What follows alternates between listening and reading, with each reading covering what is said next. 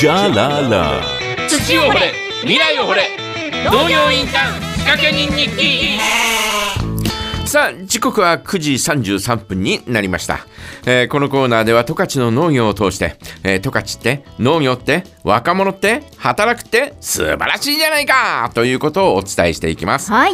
えーこのコーナーはポッドキャストでも配信中です、えーこの時間は、えー農家と学生十勝帯広と本州をたすきのようにつなぎ帯広で農業インターンシップ事業を展開するたすき有限責任事業組合代表理事山内和成さんと一緒にお送りしていきます呼んでみましょう山内さんはい、おはようございます。おはようございますどうぞよろしくお願いいたしますはい、よろしくお願いします。よろしくお願いします。だいぶ寒くなってきましたがね、えー今日はあーどちらにいらっしゃるんですか？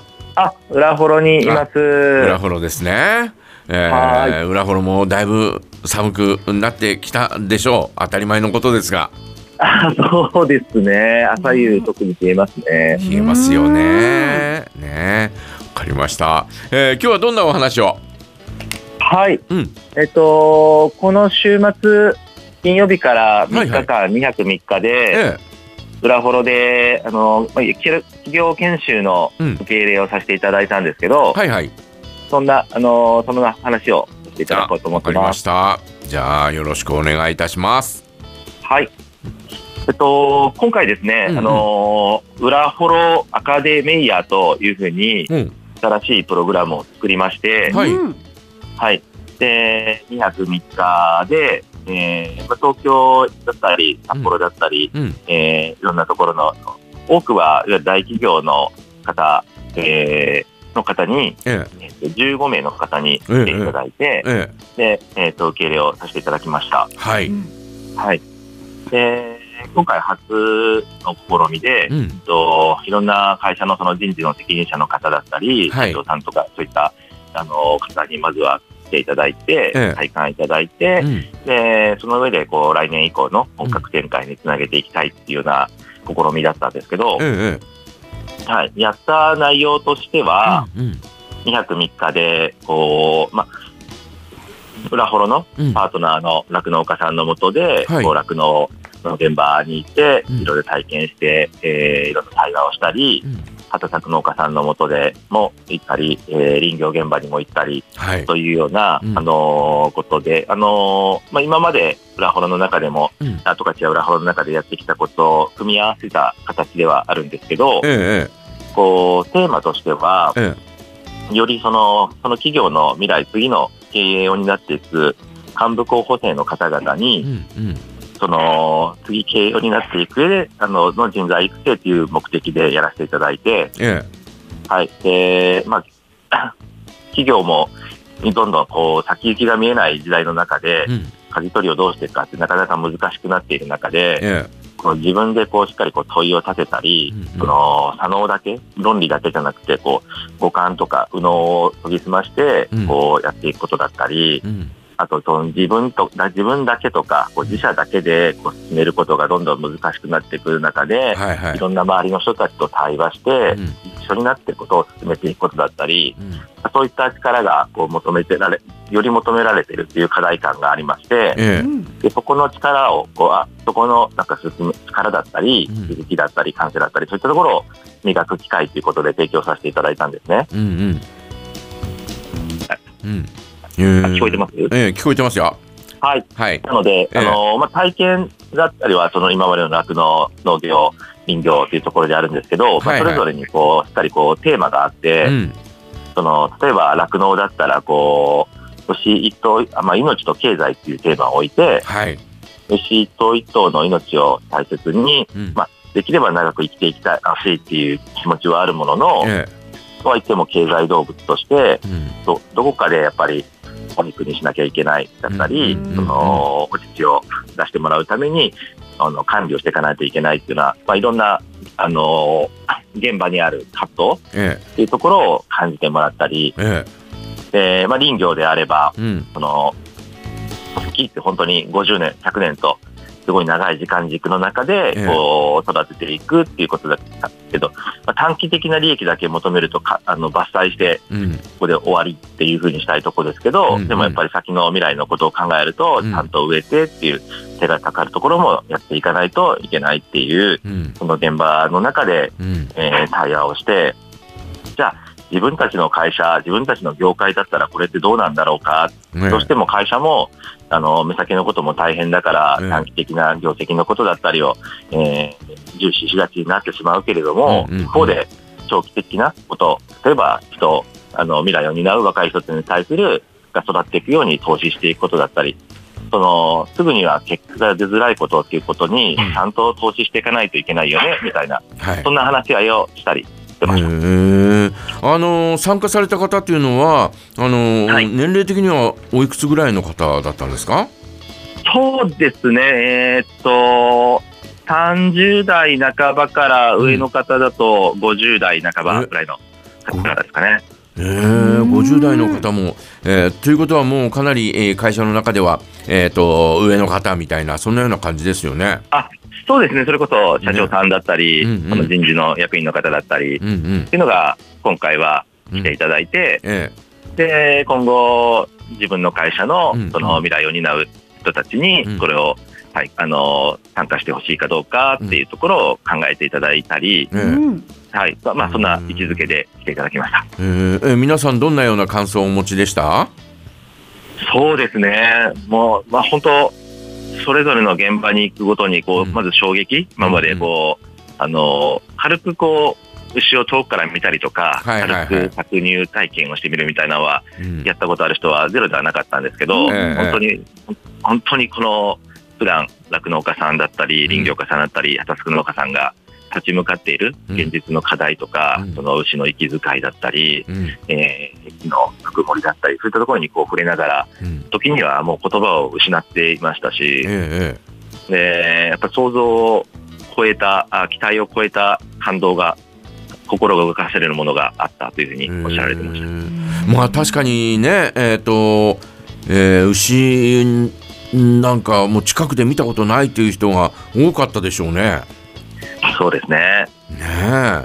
えーまあだから、えーその牛の大きさなんていうのも、えー全く知らないで、えー来た方もいたんじゃないですか？そうですね。ねえ。そうですね。うん。はい。あの、ちょっとあんまり言い過ぎると、こう、体験の内容については、あの、ネタバレになってしまうんで、あはいはいはい。そこはあれなんですけど、うん。えーもう一つ、んうん。まあ、そういった一次産業と向き合うということだけで言えば、ええ。必ずしも裏フォローでなくても、うんうん。他の場所でもできうることなんですけど、はい。もう一つその裏フォローならではの特徴として、うん。その役場の方々だったり、ええ。町民の方々と、うん。そのまあ、我々裏フォロー学者のようなその民間の事業者、うん。そういったあのあとは学校関係者とか、はい。あの普段だったらこの全然こう接点がないような、うん。その違う役割を果たしている人たちが僕ら裏フォロワースクラムを組んでことが進められる関係性があるので、ええそこを感じていただきたいということで、うんうん。うんと分かりやすいところで言うと、まあ、町長と膝詰めでみんなで車座になって話したりとか、はい。はい。あのーそうですね、そこに農家さんも来たりとか、うん。町民の方もいたりとか、うん。えーいろんな方々がこう混じって、そんな中でこう話し合い、いろんな話し合いをしまして、うんうん。まあ、町長からまちづくりについてのことを、あの伺ったりもありましたし、え一方でこう外側、僕らフォロ移住者が多い町でありますけえど、はいその外から来た人たちが、うん。もともといた人たちとこう共同してことを進めていく上で、うん。こう気をつけることあの気をつけていることとか、まあ、今までの失敗談とか、えまあ、そんなところも含めて、うん。そのいろいろな苦労があった中で今の裏フォロの取り組みがここまで進んできてうん。これからどんなことを見せてるみたいな話もさせていただきました。ええ。まあそういう意味で言えばね、えーこう、おえーし役場だからとかね、えー何々企業だからとか何々農家だからとか、えーそういう垣根っていうのはちょっとこう低いかもしれませんね裏幌ってね。そうですね、ねえ。あのそのことって、うん。やっぱりその企業の皆さんが言われるのははい。やっぱ企業の中でもうん。部署が違ったりとか、はいはいはいはい。うん。あと、会社がどんどん大きくなれば、同じ会社の中に、それぞれ事業が、違う事業をやってる人たちがいたりとか、はいうん。はい、営業現場と本社サイドとか、うんうん。うんと若い、あのー社員と経営層とか、うん。まあ、いろんな、あのー立場や世代やこうのの違いによってうん、いろんなこうどうしても、なんていうかな、こう断絶とは言わないですけど、こう、えかいあのーすれ違いだったえり、うんうん。お互いにこう時には、なんあいつはみたいなことになってしまったり、うんうん。っていうことも生まれてしまう、それはこれ僕ももともと大企業にいたものとして、ええ。YouTube 肌身で感じていたことなんですけど、えまあ、ここを超えていくことについてのヒントが、まあ、裏フォロにはあるんじゃないかっていうことをうん。あの言っていただきましたし、えうえ。んまあ今後で言うとその自分自社だけじゃなくて、うんうん。うん、と他の会社とも手を取って進めていくことももちろんですし、うんうん。企業と地域がこう手を取って、その企業さんたちも裏フォロを含めたいろんな地域と関わりを持って、うん。どう進めていくっていうのを考えていきたい中で、うん。なんかそこの進め方っていうことは、皆さんすごく熱心にこう質問していただいて、ええはい。なんかこう来られた方がすごいこう、なんでしょう、っていうか、なんか質があ高いって言いますか、うん。こうん。う、内意識とかがすごい高い方だったので、えあのすごく熱量のある場になりました。えへえじゃあ今後はそのお各企業のお社員の方々が、えーそれぞれいらっしゃる。山内さん？はい。こちらの声もなんかこう、はい。はなんだろう入ってきてるんですけどなんか、スピーカーとかなんかやってます？あ、スピーカーで話してますが、ちょっと普通に喋ってもらってもいいですか？スピーカーじゃなくって、うんうん。ちょっとねこちらの方に声がどんどん繰り返してきちゃってるので。もしもーし、はいはいはい。はいどうですか？大丈夫です、えーお願いします、はい、失礼しました。じゃあもう今後はあその企業の、えー社員の方々があーえーこういらっしゃる可能性があるっていうことですね。そうですね、うん。あのー今回来られた皆さん、すごく、なんていうか、研修を僕らが提供して、それに参加するっていう関係をなんか超えられたなって思ってまして、うんうん。なんか皆さんが本当になんか、裏フォロの当事者になって、うん。ここをもっとどうやって多くの人に来てもらうようにしようかだったり、うんうんとまあ、このアカデミーヤっていう研修についてもこうどうやって伝えていこうかっていうのをなんか今一緒になって考えてくれるようなえ関係性になりましてえ、え。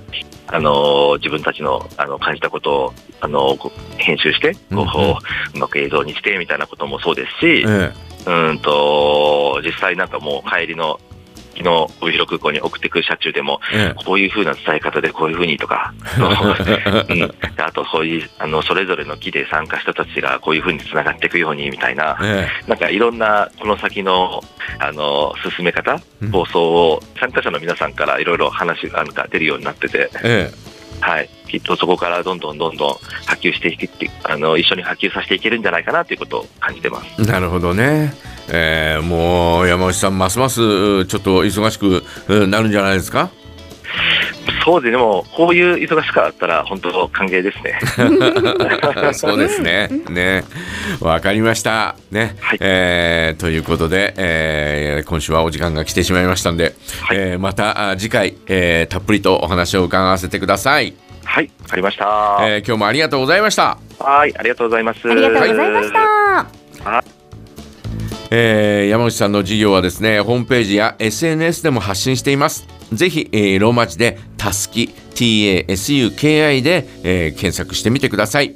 そしてこのコーナーはポッドキャストでも配信しています。以上、土を掘れ、未来を掘れ、農業インターン仕掛け人日記、ここまではたすき有限責任事業組合、えー代表理事山内和成さんと一緒にお送りしました。